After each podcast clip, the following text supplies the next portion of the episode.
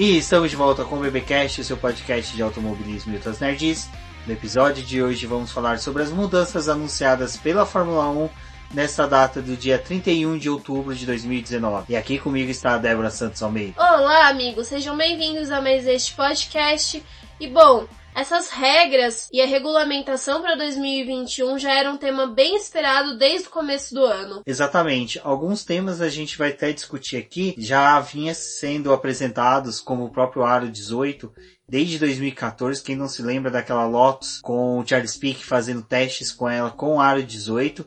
Então, desde essa época aí já tinha essa discussão da entrada dos Aro 18, entre outras coisas que é mundialmente já discutido aí na Fórmula 1, que é como o teto orçamentário. Mas, falando em orçamento, aquilo que auxilia bastante o orçamento do boletim do paddock E é... esse não tem teto? E esse não tem teto, mas também tem o piso, estamos bem próximo dele, então vamos ajudar aí a melhorar ele. O boletim do paddock tem a campanha de financiamento coletivo e contínuo do Apoia-se.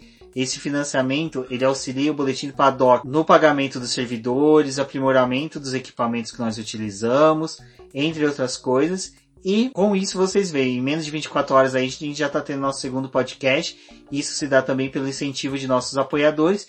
Um dos apoiadores que nos questionou se iríamos tratar desse assunto ou não foi o Cássio Machado, em que ele perguntou lá no grupo do WhatsApp do Boletim do Paddock, exclusivo dos apoiadores, se nós teríamos ou não um podcast falando sobre as mudanças. Estamos aqui gravando, menos aí, como eu disse, de 24 horas do lançamento do BBcast sobre o preview do GP dos Estados Unidos, aonde foi anunciado todas as mudanças aí que vamos discutir agora. Mas, primeiramente, vamos retornar aqui e agradecer a nossos apoiadores, que são Ricardo Bannerman, Maia Barbosa, Eliezer Teixeira, Luiz Félix, Arthur Felipe, Rafael Celone, Will Mesquita, Antônio Santos, Rogério Froner, Helena Lisboa, Cássio Machado, Carlos Del Valle, Bruno Vale, Eric Nemes, Bruno Shinozaki, Alberto Xavier, Will Bueno, Ricardo Silva, Beto Correia, Fabrício Cavalcante, Arthur Apóstolo e Sérgio Milani. E aqui o meu agradecimento a todos os nossos apoiadores. Com isso é possível a gente fazer mais de um podcast durante a semana e tentar manter os nossos ouvintes atualizados. Então fica aqui também o pedido para que vocês que estão acompanhando este programa confiram a nossa campanha de financiamento contínuo e coletivo na plataforma Após, onde vocês podem auxiliar no crescimento do boletim do Paddock e para cada vez mais a gente trazer mais conteúdo aqui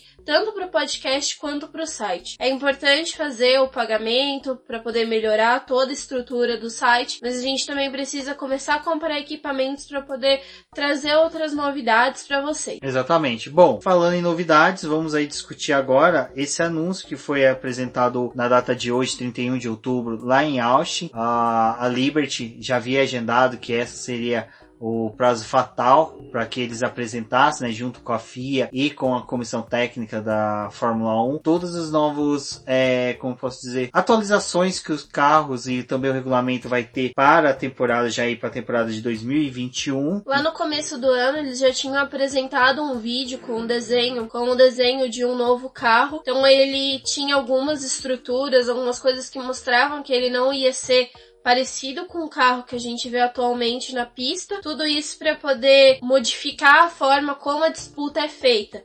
Principalmente porque atualmente os carros não proporcionam uma boa aproximação entre eles.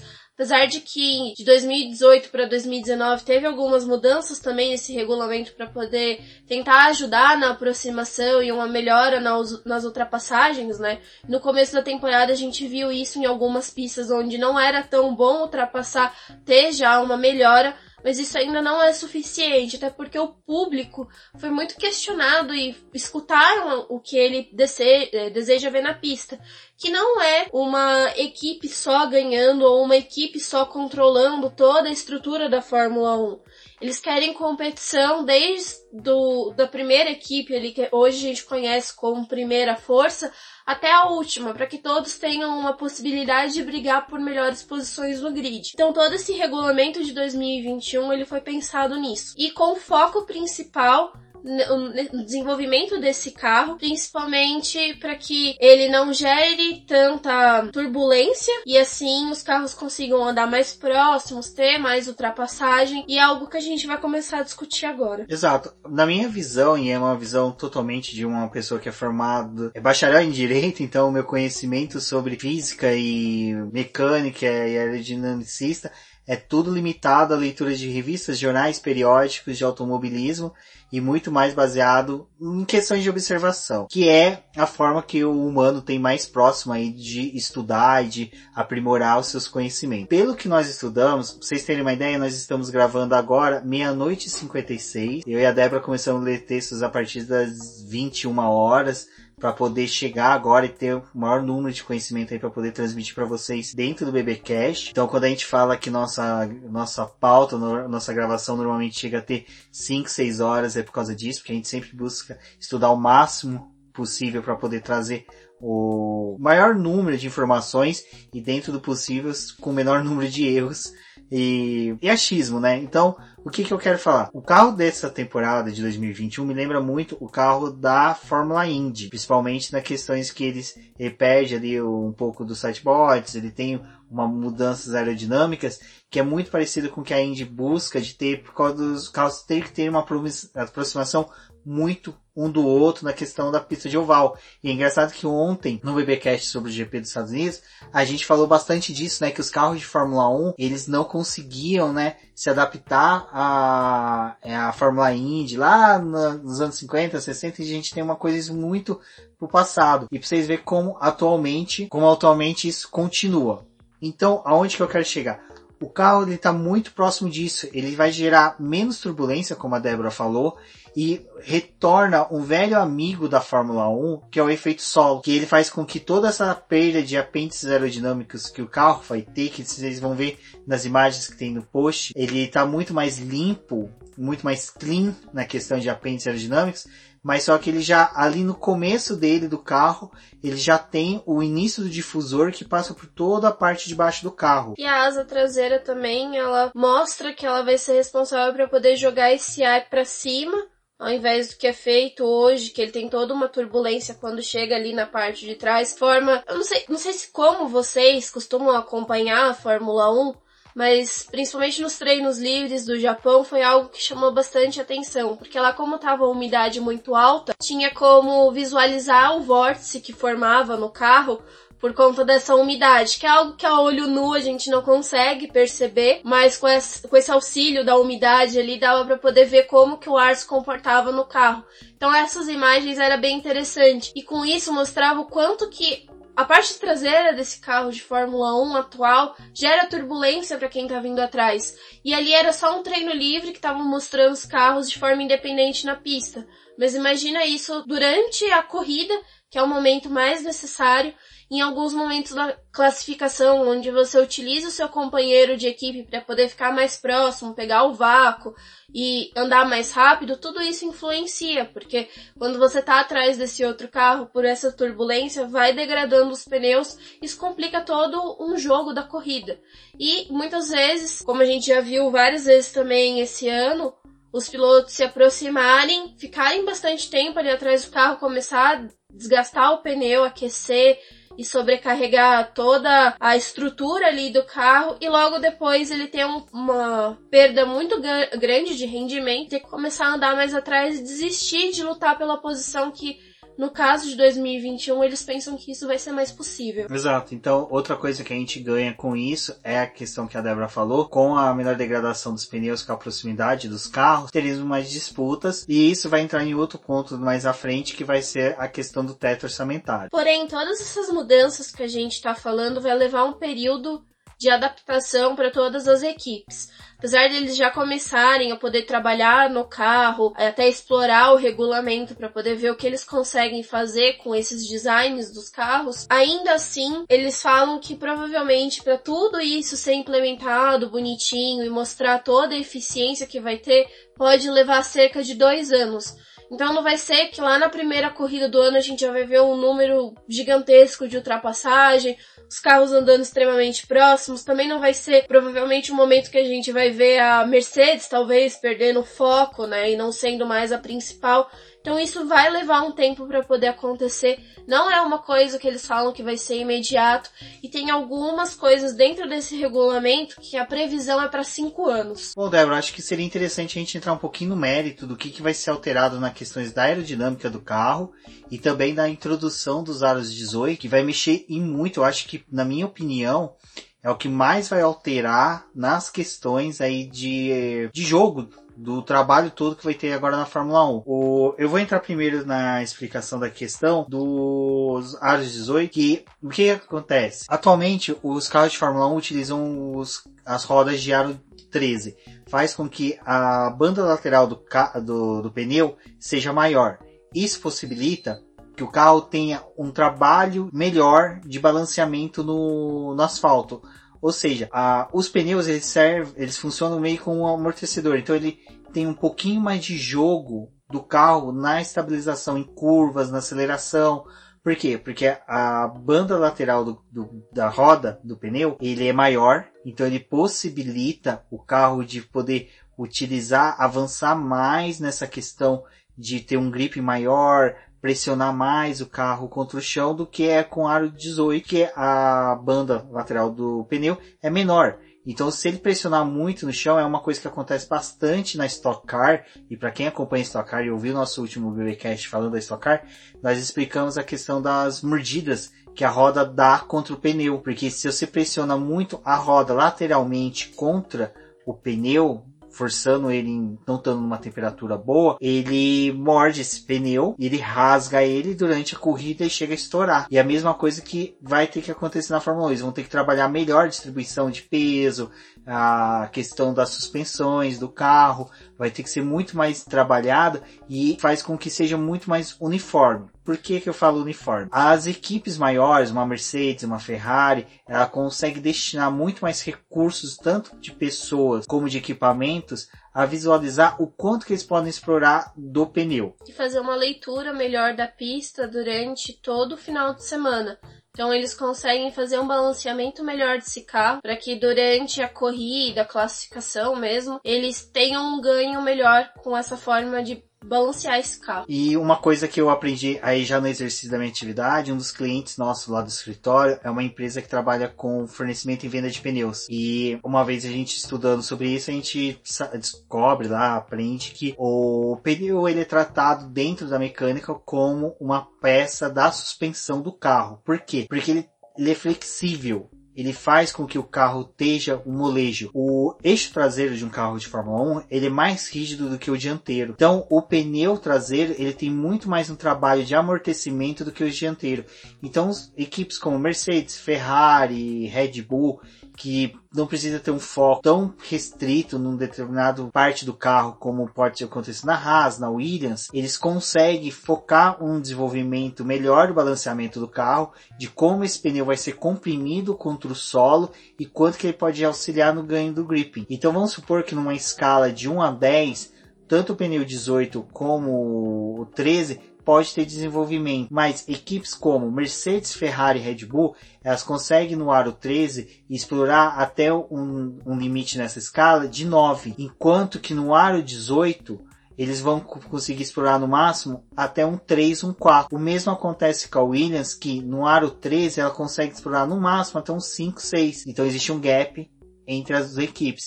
E já no aro 13 não. No aro 13 elas vão ficar todas próximas ali no desenvolvimento no máximo de nessa escala de um nível 3. Então, o que acontece é que o aro 18 vai fazer com que as equipes estejam mais próximas nesse quesito, na exploração do pneu, na utilização do pneu como um ganho tanto de aerodinâmica, como um ganho também de gripping, de N coisas que o pneu é tão essencial e que a gente vem discutindo sobre pneus a temporada inteira. Então é interessante o pneu do aro 18, a roda do aro 18, é que ela vai trazer essa proximidade das equipes, que vai chegar uma hora que as equipes conseguirem é, exaurir, é, extrair tanto dessa roda que ela não vai precisar mais ficar explorando. Então todas vão chegar no mesmo nível não vai precisar mais ter um distanciamento entre elas e isso vai fazer com que as equipes fiquem mais próximas no grid. Sobre os carros agora em si, o que que vai ser mudado? A gente vai falar um detalhe que precisou ser mantido, que é a beleza do carro. Então os carros de Fórmula 1 eles são considerados como algo sexy. Isso vai permanecer. Então ainda vai ser aquele carro com curvas, bem desenhado, que vai fornecer esse bom desenho aerodinâmico e ainda assim funcional para o bem-estar de todas as equipes. Então isso foi bem interessante que eles mantiveram. No entanto, as entradas de ar do motor, como a área de ar lateral, os dutos de freio, foram todos redesenhados. Bom, em 2019 a gente viu a introdução dessas asas novas, que é um pouco parecida com a que a gente vai ter em 2021. Que a promessa dela era de jogar um ar mais limpo para a traseira do carro e assim chegar também mais limpo para o carro que viria se aproximando, auxiliando nas ultrapassagens. Contudo, isso se perdeu durante o ano, principalmente com o desenvolvimento das badboards e das aletas laterais. O que, que aconteceu? A Fórmula 1 cortou isso da temporada 2021. Os carros vão ser mais limpos nesse ponto. E como eu falei no começo do BBcast, ali onde que é os badboards, a gente vai, nós teremos, né, o início do, do assoalho do carro, né?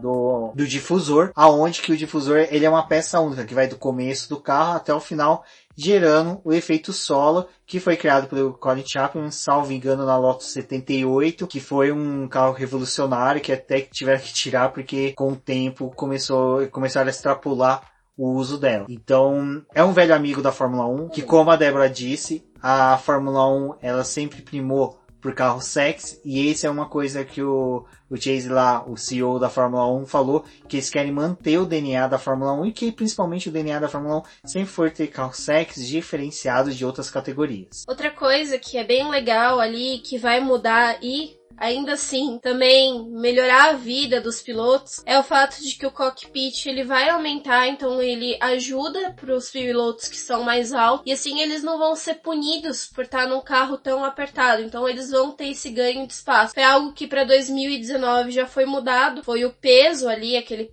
peso foi desconsiderado então os pilotos poderiam ter um ganho um pouco maior de peso e não dificultar tanto, não sendo uma coisa só relacionado ao carro. Outra coisa também são as dimensões laterais do carro. A gente viu o acidente que teve do Hubert lá na F2 e foi toda uma tragédia. E também foi algo que eles começaram a pensar depois que esse acidente aconteceu. Então, por isso, as laterais desses carros vão ser um pouco ma maiores, né? Vão aumentar essa, essa dimensão para, em caso de colisão, conseguir preservar ainda mais a vida do piloto. A asa dianteira também foi um sistema de segurança onde ela foi trabalhada para que ela não se solte em casos de colisão. Então, alguns pedaços podem quebrar, sim, mas ainda assim ela inteira sair, como em, já aconteceu em algumas corridas, isso não pode acontecer. Ela tem que ficar presa ao carro. Assim como alguns outros componentes em volta do carro, como a parte traseira, eles também vão receber formas para que ele fique mais preso ao carro em caso de batidas. Assim também preserva o piloto que se envolver na batida, esses pedaços não vão se soltar e acaba prejudicando outros. O que é interessante de todas essas mudanças é que ela vai aumentar o peso dos carros, e os carros vão ter um ganho aí de 25 quilos, só da unidade de potência vai ter um aumento aí de 5 quilos. Referente à unidade de potência, a ideia do ganho do peso é o seguinte: algumas peças serão padronizadas, mas buscando uma economia no, na fabricação delas, porque aconteceu? A Fórmula 1 queria mudar a unidade de potência, tornar elas mais baratas, mas as montadoras falaram: olha, a gente já gastou tanto tempo e dinheiro desenvolvendo elas que não compensa. Então vai gerar estudos aonde que peças serão padronizadas e essas peças que são padronizadas elas terão que ser utilizadas materiais mais baratos, porque hoje a Fórmula 1 utiliza alguns materiais que são bem caros para fabricar determinadas peças que poderiam ser utilizados materiais mais baratos, mas só que teriam um aumento de peso. Então, tudo isso aí vai ter reflexo. Vai ser bacana porque algumas montadoras vão poder fabricar uma peça uma para outra, então isso vai auxiliar bastante aí na economia da Fórmula 1, que é um dos itens mais importantes também das mudanças. E sobre esse aumento de peso, nós teremos um aumento aí também do tempo de volta, que vai girar em torno entre 3 segundos e 3 segundos e meio. Não fiquem alarmados, a gente viu bastante aí durante o dia o pessoal falando, ah, tal GP vai ter que ultrapassar o tempo, tal GP vai atingir o tempo limite. Eu e a Débora, antes da gente gravar, a gente fez alguns cálculos dos GPs que atingem quase duas horas de prova e são poucos que vão ser no máximo duas horas e um minuto, duas horas e dois minutos, que é dentro do limite tolerável. E mesmo isso com entrada de safety car. Então, fiquem tranquilos que eu acho que o número de voltas não vão ser alterados em nenhum GP. Como o Rubens falou, esses componentes que vão ser utilizados pelas equipes e também vai ter a possibilidade de uma equipe maior fazer uma peça e passar para as demais, eles foram classificados em cinco categorias. A primeira são os componentes feitos por cada equipe, depois os fornecedores únicos em uma via de processo de licitação, depois os que têm o design prescrito e o fornecimento gratuito, os componentes que podem ser transferidos de uma equipe para outra e os componentes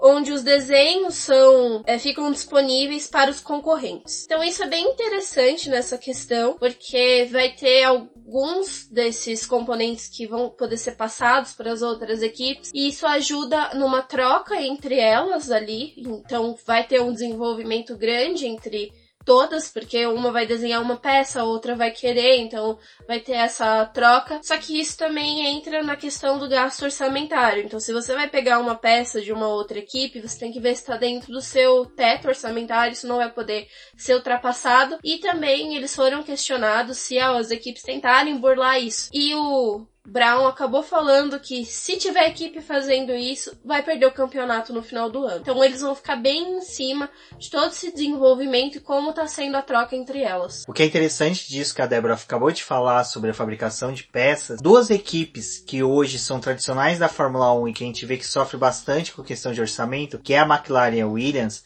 são duas equipes que fornecem muitas peças para as demais equipes e a gente não, muitas pessoas sabem, mas só que não é de conhecimento do grande público que nem a McLaren sempre foi boa de desenvolver peças de câmbio e unidades de inteligência do carro, vamos por dessa forma. Então, é bem capaz que ela passe a produzir para mais equipes e assim aumente o orçamento dela. A mesma coisa a Williams. A Williams, a equipe de Fórmula 1 da Williams, é só a ponta do iceberg de todo o grupo do Frank Williams. Ah, eles têm uma parte de desenvolvimento de peças, de componentes eletrônicos, que é muito grande, é vasto e pode aumentar aí também com essa questão. Então se torna interessante para a Fórmula 1 também auxiliar essas equipes nesse quesito. Vocês querem um exemplo? A própria Williams ela fornece muitas peças para os carros da Fórmula E. Então, desde o início da Fórmula E, a Williams tem ela como uma fonte de renda no fornecimento de peças. E categorias de base como Fórmula 2, Fórmula 3, Fórmula 4 também recebem peças do grupo Williams. Então, olha como toda essa mudança que está tendo sempre pensada para atingir o maior, o maior público, o maior público não, desculpa o termo que eu usei, o maior gama de envolvidos e que possa aumentar o ganho das equipes e também melhorar todo o espetáculo. Bom, alguma das coisas que também vão ser padronizadas, porque foi algo que eles trouxeram para esse regulamento, é a padronização de alguns componentes para a redução dos custos. Então nisso vai entrar a bomba de alta pressão, a tubulação, o medidor de vazão e o amortecedor. Eles vão ser padronizados. Fora isso, a suspensão ela vai ter que ser mais simplificada e vai existir a proibição da suspensão hidráulica. Então isso também ajuda a diminuir os custos. Também alguns sistemas internos desses carros, como as molas e os amortecedores, vão ter uma algumas coisas vão ser proibidas, outras vão ser mais simplificadas. Então é algo que eles vão ainda conversar até o final do ano para poder ver o que eles conseguem reduzir os custos. Dentro dessa redução de custos, algo que já se encontra na berlinda da Fórmula 1 e aí para alegria dos nossos amigos do Café com Velocidade que completam 12 anos hoje, então para quem não deu parabéns para eles, vá até o Twitter deles arroba Café Velocidade, dê parabéns para eles, que são 12 anos de um podcast de automobilismo. Eles são praticamente a gênese do automobilismo em podcast na internet. Mas, para alegria deles, o DRS está na Berlinda porque pelo novo formato de carro, tudo, não, talvez não seja mais necessária a utilização da asa móvel. E aí vai chegar aquele momento que eu falei no BBcast onde que eu me defendi dos ataques injustos porque eu gostava de DRS. Que eu falava, no momento que a Fórmula 1 não precisar mais de DRS, eu vou ser contra. E chegou o momento. Possivelmente em 2021 não vai ser mais necessário, porque os carros vão ter uma aproximação melhor. E também pelo novo formato de asa traseira, o DRS não vai ser mais necessário, ele vai deixar de ser utilizado. E o DRS, como ele é um pouco complexo, porque a gente pensa que é só apertar o botãozinho, tem a asa. Não, aí tem todo um trabalho hidráulico, tem toda uma parte eletrônica que faz com que o, a Fórmula 1 tenha um gasto com ele. A eliminação dele vai gerar menos custos para as equipes de Fórmula 1. Então, a gente pode voltar a ter isso, eu vi em especulações de fóruns, até mesmo em caso de batida traseira em que o carro perde a asa traseira, ele poderá ser substituída como é com a asa dianteira. Então até isso pode retornar para a Fórmula 1 que auxiliaria aí o espetáculo de quantas vezes a gente viu um carro perder a asa traseira e simplesmente abandonar a corrida porque não tinha como trocar. Então, a saída da asa traseira móvel pode auxiliar aí a Fórmula 1 também ter um espetáculo maior, em decorrência também da diminuição dos custos. Só uma coisa que a gente não falou ali a respeito do teto orçamentário é que não vai entrar nesse quesito de limitação os custos com o marketing e o valor que é pago no salário dos pilotos e também dos funcionários que tem dentro da equipe. Então isso é uma estrutura que pode ser mantida.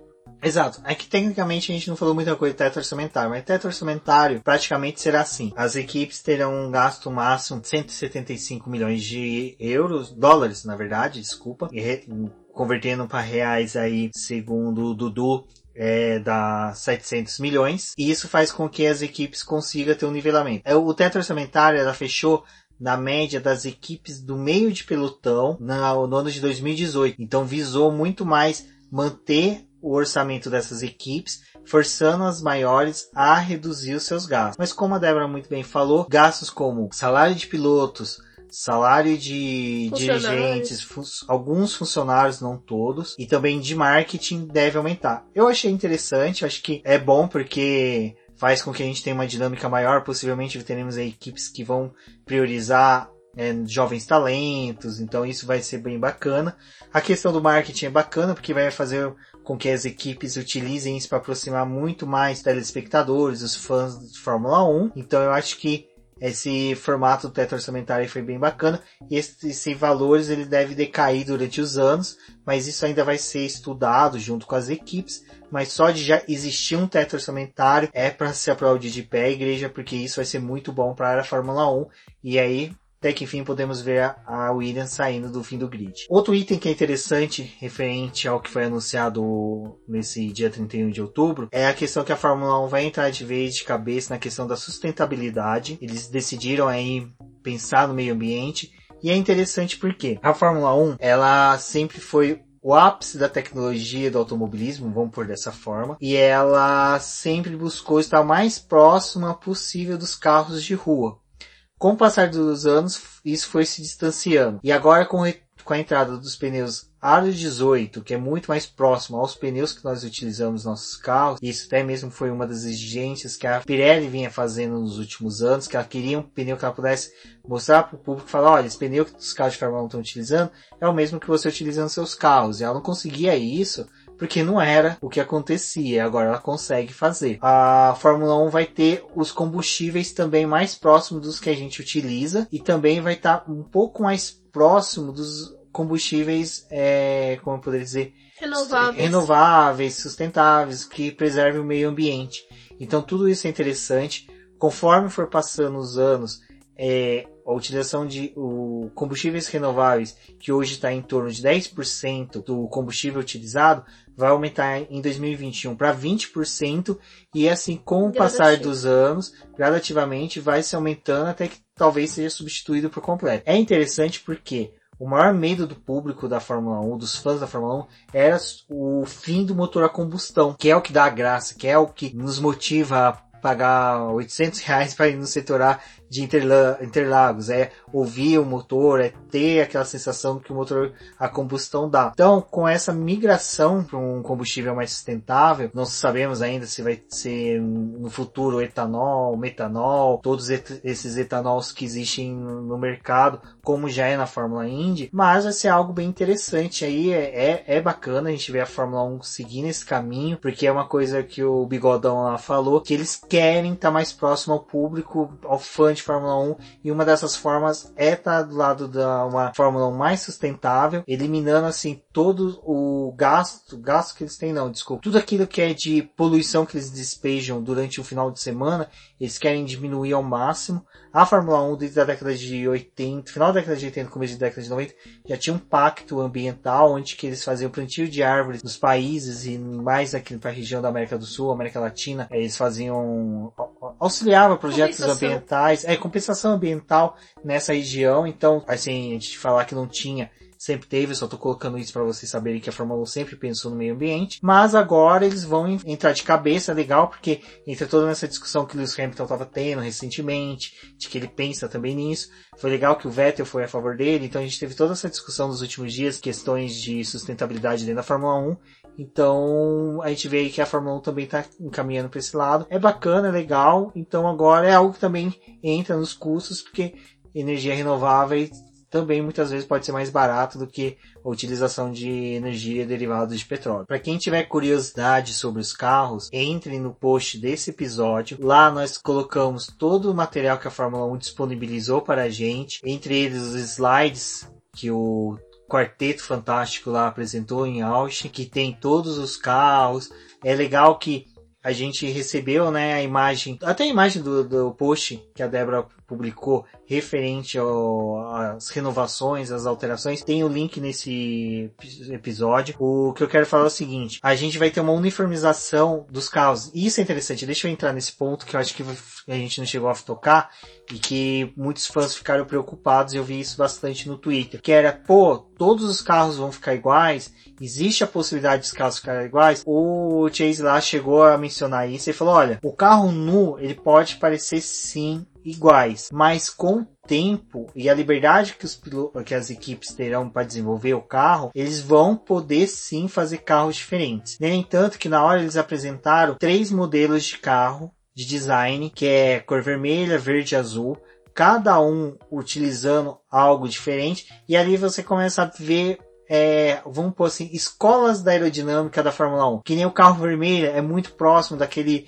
conceito garrafa de Coca-Cola que a Ferrari utiliza. O carro verde, ele é muito parecido com aquele carro da McLaren, salvo engano, da temporada de 2012, que ele era e tinha um formato ali da entrada dos radiadores diferente. Então tem a foto no, no post. É, o carro azul é muito próximo do que é o carro da Red Bull. Então os três carros, se olhando, eles são diferentes e respeitando as regras já de 2021. Então eles já, já anteciparam pra gente isso, olha, não existe a possibilidade de ser carros totalmente iguais. As equipes vão ter uma liberdade, mas é aquela liberdade com restrições. E acreditem, é nessa hora que os aerodinamicistas brilham quem não se lembra do Adrenil, tendo restrições quando tinha o difusor soprado, tiram o difusor soprado do carro da Red Bull. Beleza, tiraram, o Vettel foi campeão. Porque o cara soube, dentro de limitações, extrair o melhor do carro. As equipes vão poder então dar o toque delas nos seus carros para poder diferenciar um do outro. Então não vai ser só aquela coisa da pintura que você vai identificar, que é o carro da Ferrari, o carro da Red Bull, tem as suas pinturas marcantes. Mas sim, alguns detalhes aí vão ser trabalhados e como a gente já viu, por exemplo, nessa temporada, pegando como exemplo principal foi o carro da Mercedes e o carro da Ferrari, que eles tinham trabalhado em formas diferentes ali da aerodinâmica, apesar deles colocarem uma regulamentação agora em 2021, eles vão poder ainda traçar algumas coisas diferentes. No entanto, que eles vão ficar ainda muito em cima é se uma equipe está se desenvolvendo demais e uma outra não está conseguindo crescer. E por que que essa equipe tá, e por que que essa equipe tá tendo um ganho maior? Então, tudo isso vai ser revisto e sim, eles vão continuar colocando é, coisas para poder barrar esses tipos de ganho e o pessoal que utilizar as brechas do regulamento. Então vai ter esse tempo de adaptação e isso vai tentar ser limado conforme for passando o tempo. Outra coisa que eles também disseram que isso também influencia sim para poder diminuir os gastos é na questão da utilização do túnel de vento. Agora eles vão ter um tempo limitado para poder utilizar esse túnel de vento, então não vai ser sempre que as equipes vão fazer uma peça e vão lá para o túnel de vento fazer as suas análises. E isso vai ser preciso realizar na pista. Então, o primeiro treino livre e o segundo treino livre do final de semana vão ser utilizados para o pessoal testar as peças, ver o que, que dá certo, o que não dá. Porém, essas peças que forem utilizadas ali para poder fazer o teste, elas não vão poder ser aplicadas já no carro daquela corrida. Então, é para também brecar um pouco aquele o pessoal, né, que hoje faz três peças, aí leva várias peças ali do carro, coloca, instala, vê se tá bom. Não tá bom, eles tiram e aí aquilo lá vai voltar para a fábrica, fazer toda uma análise de novo e instalar mais para frente no circuito que é muito mais parecido um com o outro. Então eles não querem muito isso para que as equipes não fiquem fazendo uma quantidade gigante de peças, não utilizem, aquilo vai juntando lixo, vai fazendo várias coisas. Então, para poder deixar o pessoal mais próximo, vocês querem testar as peças, vocês vão testar nesses dois treinos livres. Porém, vocês não vão poder utilizar imediatamente, vocês vão poder pensar um pouco mais no desenvolvimento daquilo que vocês estão apresentando. O que é interessante disso tudo é que, como a Débora disse, primeiro a questão do túnel de vento. A ideia é que reduz o tempo do túnel de vento, porque o túnel de vento, para quem ainda não viu eles, é, são túneis praticamente, mas só que são turbinas de avião, mas só que são elétricos, mas utilização para não gerar o calor da turbina. São turbinas gigantes que geram um fluxo de ar compatível com o carro de Fórmula 1 a 200, 250, 300 km por hora, para eles poderem saber como o ar está se distribuindo, está percorrendo o carro. E isso, como eu falei, é elétrico, gasta energia. A Ferrari, por exemplo, o motor do túnel de vento só se desliga uma vez por ano. O resto do ano ele fica ligado o ano inteiro, porque toda vez que desliga e liga ele, o gasto é muito alto. Então, a ideia é diminuir o uso do túnel de vento e começar a usar mais o CFD, que é o Computation Fluid Dynamics, que para quem não se lembra, a equipe Marúcia, quando ela entrou, entrou, na Fórmula 1, ela utilizava esse tipo de desenvolvimento. Ela não tinha o túnel de vento. Ele era um carro totalmente desenvolvido por esse programa de computador que simulava o fluxo de ar.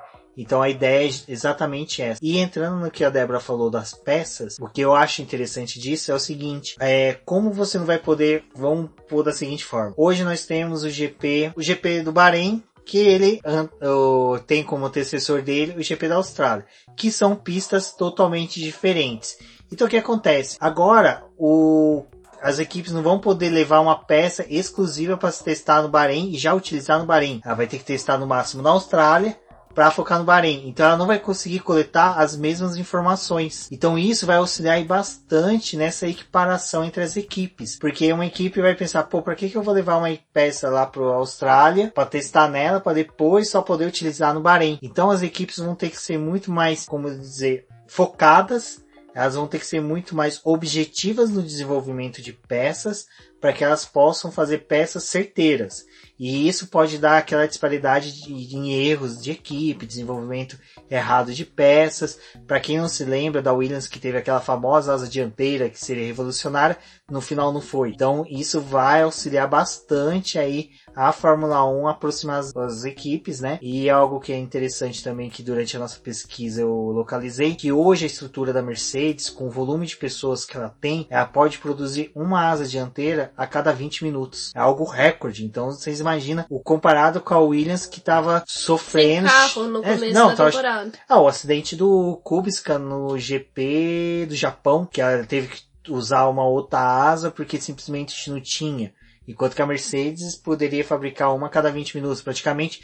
Quem se lembra do pica-pau fabricando vassoura lá no E Lá Vamos Nós, a Mercedes é praticamente daquela forma fabricando asa dianteira. Kubica, Kubica não, desculpa, o Bottas bateu, dane-se, fabrica-se outra asa. Eles têm praticamente outro carro, né, montado. Exato, eles podem, tipo, é que nem aquela maquininha do De Volta pro Futuro, de desidratar, eles têm umas asinhas desidratadas, hidrata ela, tira do forno, coloca no carro. É algo fácil, e isso não vai ser mais fácil com esse orçamento, então isso vai ser bem bacana. Bom, um dos nossos temores, que era uma redução drástica do final de semana, não vai acontecer, né, Débora? A Débora vai explicar um pouquinho melhor agora de como será o final de semana da Fórmula 1, quando, é lógico, questões de clima e pressão facilitem aí para que a gente tenha os três dias de espetáculo. Lá no Japão, a gente teve aquela questão do sábado ter sido anulado e, por consequência, só ter dois dias de atividade na pista. Isso também foi algo um pouco discutido, pensado se era viável fazer isso para poder fazer um corte de gasto, mas nesse primeiro momento isso foi descartado. O que eles conseguiram alterar é que na quinta-feira já tem as coletivas de imprensa, o momento que o pessoal ali começa a fornecer informações para o pessoal da imprensa, divulgar material, todas essas coisas. Isso não vai mais ser realizado na quinta-feira. Então as equipes acabam ganhando um dia a mais para poder não chegar ali no circuito. Então dá para poder diminuir um pouco dos custos e com isso essas coletivas vão ser realizadas, elas têm que ser realizadas pelo menos com uma hora e meia de antecedência desse primeiro treino livre. Então vai ser cumprido essas coletivas, depois os pilotos têm que ter um tempo disponível, se eu não me engano é de pelo menos 5 minutos antes da, do primeiro treino livre para poder cumprir algumas coisas com relação à mídia da Fórmula 1, então eles têm que se fazer presentes e quando eles precisarem vão chamar. E aí depois vão partir para o primeiro treino livre, segundo treino livre, que como a gente já falou é destinado para poder fazer os testes de peça, conhecer o carro, todas essas coisas. O terceiro por enquanto, né, antes de falar do terceiro treino livre, vai ser mantido a mesma quantidade de tempo, então são 90 minutos para os dois primeiros e para o terceiro apenas uma hora. No entanto, uma coisa que chamou bastante atenção foi que o terceiro treino livre agora ele já vai contar com um sistema de parque fechado. Atualmente acontece no momento que os carros vão para classificação, então qualquer alteração que for feita no carro, ela já pode fazer com que os pilotos tenham punição, trocas não podem ser feitas, então tem todo o sistema de parque fechado. Isso vai começar a valer já lá no terceiro treino livre. Então, a partir do primeiro momento que o carro sair do pit lane, ali já está contando como sistema de parque fechado. É interessante porque eles não vão poder fazer tanta modificação, mas já vão preparar o carro para classificação, então vai dar uma dinâmica né, diferente para o final de semana. Fora isso, ali esse primeiro treino livre que a gente costuma já ver algumas equipes trazer uns pilotos da base para poder fazer alguns testes. Isso vai ser obrigatório de todas as equipes fazer a partir de 2021. Então elas vão ter que ceder o carro deles para os novatos. São pilotos que não podem ter cumprido pelo menos dois GPs de Fórmula 1. São aqueles que são aptos a guiar o carro então tudo isso também vai incentivar com que os novatos estejam presentes na Fórmula 1, o pessoal comece a olhar para eles e ver uma possibilidade para poder introduzir na equipe de alguma forma. Isso é bem interessante porque não são todas as equipes que cedem o espaço, né? Atualmente, pelo menos nessa temporada, foi só a Williams que está fazendo esse processo com o Nicolas Latifi. Na temporada passada, o Antônio Giovinazzi ele acabou circulando ali entre a Haas, a Sauber para poder fazer alguns testes com os carros, mas é para isso ficar mais nítido e não só lá naqueles treinos que tinha, né, da entre o meio de temporada onde naquele momento eles decidiam colocar um piloto da base deles para poder testar, como esses testes nem vão ter mais, porque eles já foram minados agora para 2020, então isso vai ser algo que vai permanecer para 2021 e os demais anos. Eles vão precisar introduzir esse pessoal nesse momento. Com a redução, a redução na saída da quinta-feira, vai auxiliar a Liberty na negociação da introdução dos GPs que faltam para completar um calendário de 25 GPs. É corrida pra caramba agora. É, a ideia da Liberty é conseguir com isso aí negociar melhor com os organizadores, patrocinadores e equipes para que eles possam ter é, o calendário com 25 corridas, aí relembrando do BBcast o preview do GP dos Estados Unidos, onde que eu falei que provavelmente a gente deve ver aí a Liberty fazer o que a Fórmula 1 fez na década de 80, chegar a ter três GPs nos Estados Unidos. Principalmente porque é mais fácil ali ter o deslocamento, tudo é mais rápido.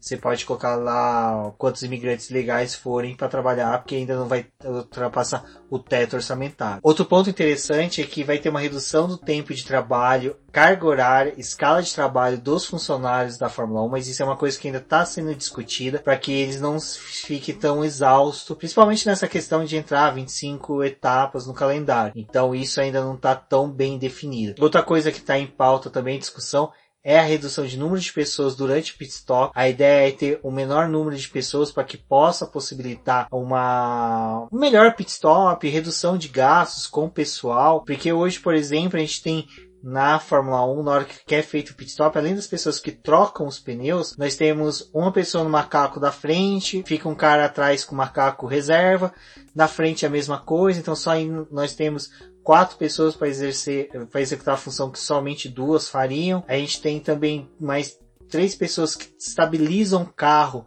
durante a troca dos pneus. Então você, quando vocês verem uma troca de pneus, vocês vão ver que tem um pessoal que segura ali no ralo e também na onde que tem a entrada do ar do carro. Então tem pessoal que segura ali para o carro não tremer durante a troca dos pneus para que seja feito um melhor parafusamento das rodas. Então isso deve diminuir o número de pessoas. Não devem sair duas pessoas por troca de pneu, devem continuar ainda um na pistola e na troca do pneu, mas provavelmente essas pessoas que estão ali para estabilizar, mexer na asa dianteira, colocar mais asa, reduzir asa, que hoje chega uma equipe pode chegar a ter três pessoas para essa função. Então todas essas ideias ainda estão sendo discutidas e é bem provável que a gente tenha uma redução até do número de pessoas dentro dos boxes, com também a redução da carga de trabalho dela. Bom, como nós falamos, esse BBcast foi um BBcast especial aí a pedido dos nossos apoiadores, então agradeço muito. E é isso que a gente vem pedindo aí durante o ano, que vocês façam pedidos de episódios como este. Foi legal porque pra gente poder fazer ele, nós tivemos que estudar, ler bastante sobre o que aconteceu. Utilizamos o material que a Fórmula 1 disponibilizou aí pra gente. Post do site da Motorsport, da Grande Prêmio, da Globo.com, Motorsport Europeia, da Autosport. Olha, foram tantos sites que a gente acabou lendo que não dá para mencionar todos, mas agradeço a todos que tiveram empenho em redigi-los. Tem o post da Débora também, que foi publicado assim que acabou a coletiva. Tem o link aqui no post. Então, recomendo que após ouvir aqui leiam. E é lógico, possivelmente se vocês ouvirem esse BBcast daqui uns meses, vocês vão ver que algumas coisas mudaram. E não é porque mudaram porque a gente deu canelada ou foi alguma coisa que a gente não é, se atentou. É que muita coisa ainda vai ser discutida.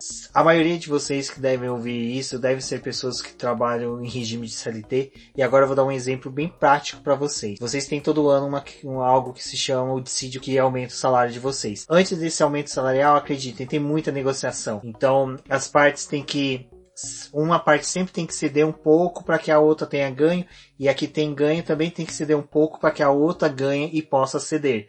E é dessa forma que vai ser a negociação da Fórmula 1. As equipes vão ter que ceder um pouco para que a Liberty dê um pouco de ganhos para elas e as equipes vão ter que ganhar um pouco também para a Liberty dar uma cedida.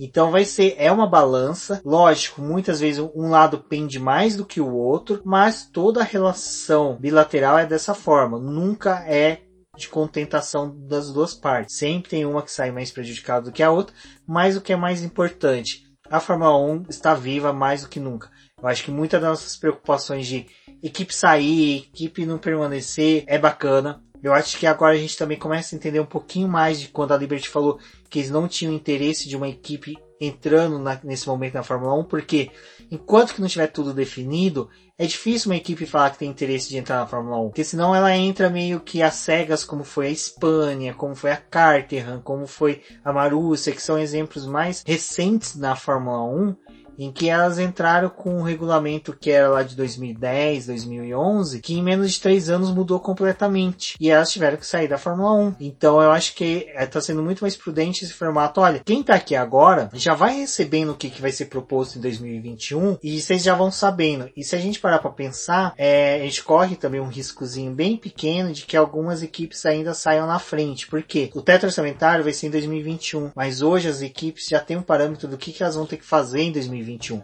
E foi algo que eles já pediram para as equipes começarem a trabalhar nos seus carros de 2021, até porque eles já querem ver essas brechas que o regulamento tem, apesar de ter sido feito uma análise minuciosa em todo ele, ainda assim a gente sabe como os projetistas que estamos lidando, principalmente a Danil tá aí, então ele consegue extrair coisas que muitos outros não. Então isso vai precisar ser apresentado, então eles vão passar um tempo para poder mostrar o que eles conseguem fazer, vai ter toda essa questão de apoio para poder ver como é que eles estão tendo esse desenvolvimento. Tem algumas coisas que tem datas limites para poder ser apresentados ao longo de 2020, 2021 e também já projetando 2022. Então, ainda assim é possível que lá na primeira corrida de 2021 a Mercedes ainda seja o que é hoje, até porque no próprio site do boletim do paddock a gente tem um texto falando de toda a estrutura da Mercedes, de como é a quantidade de pilotos, com quanto que eles lidam, como que é as coisas ali dentro da equipe. Então,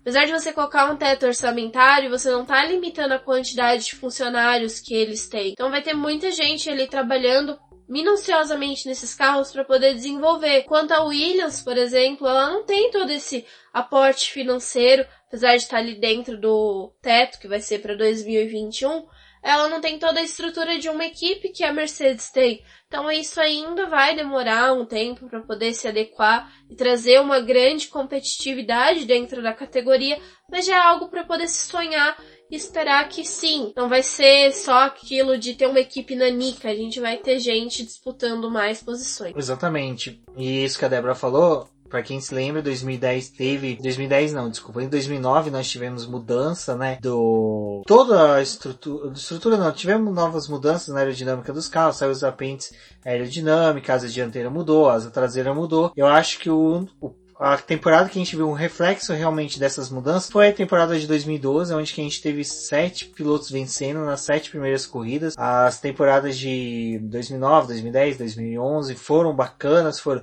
mas acho que a de 2012 foi o real alcance de todas essas mudanças. E aí é o que eu falei. A gente corre risco de abrir para novas equipes, equipes vir, ficar 3, 4 anos, depois saírem e não aguentar mais, ou ficarem no grid como era a Marúcia, que se tornou depois a Manor, que simplesmente se arrastava pelo grid. Então, eu acho que de forma pautada que está sendo feito pela Liberty é bem mais interessante.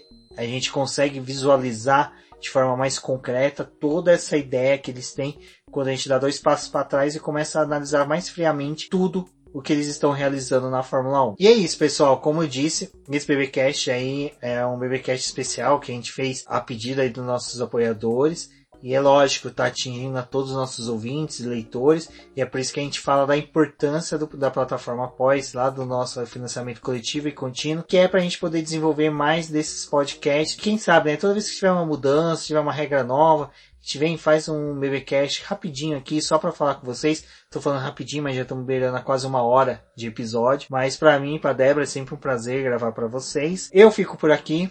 Eu sou o Rubens GP Neto. Como sempre, aquele pedido de compartilhem com a gente, tá ouvindo o BBcast, dá o screenshot da tela, compartilha nas redes sociais, marquem a gente, sempre importante aí para que a gente saiba quem são nossos ouvintes, como eu mencionei, nos episódios passados, nós temos ouvintes aí que fazem isso e acabaram se aproximando cada vez mais, se tornaram bons amigos aí do Boletim Paddock. Isso é sempre o que a gente quer com vocês. Compartilhem, encontrem a gente na internet. O Boletim do Paddock pode ser sempre encontrado nas redes sociais como o Boletim do Paddock, no Twitter, especialmente como diz no Boletim que. Eu sou o Rubens GP Neto, um forte abraço a todos e até a próxima. Eu sou a Débora Almeida, no Twitter como The Flowers.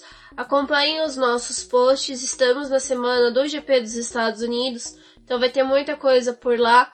Na segunda-feira nós retornamos com mais uma edição do podcast falando a respeito do final de semana da corrida e até a próxima.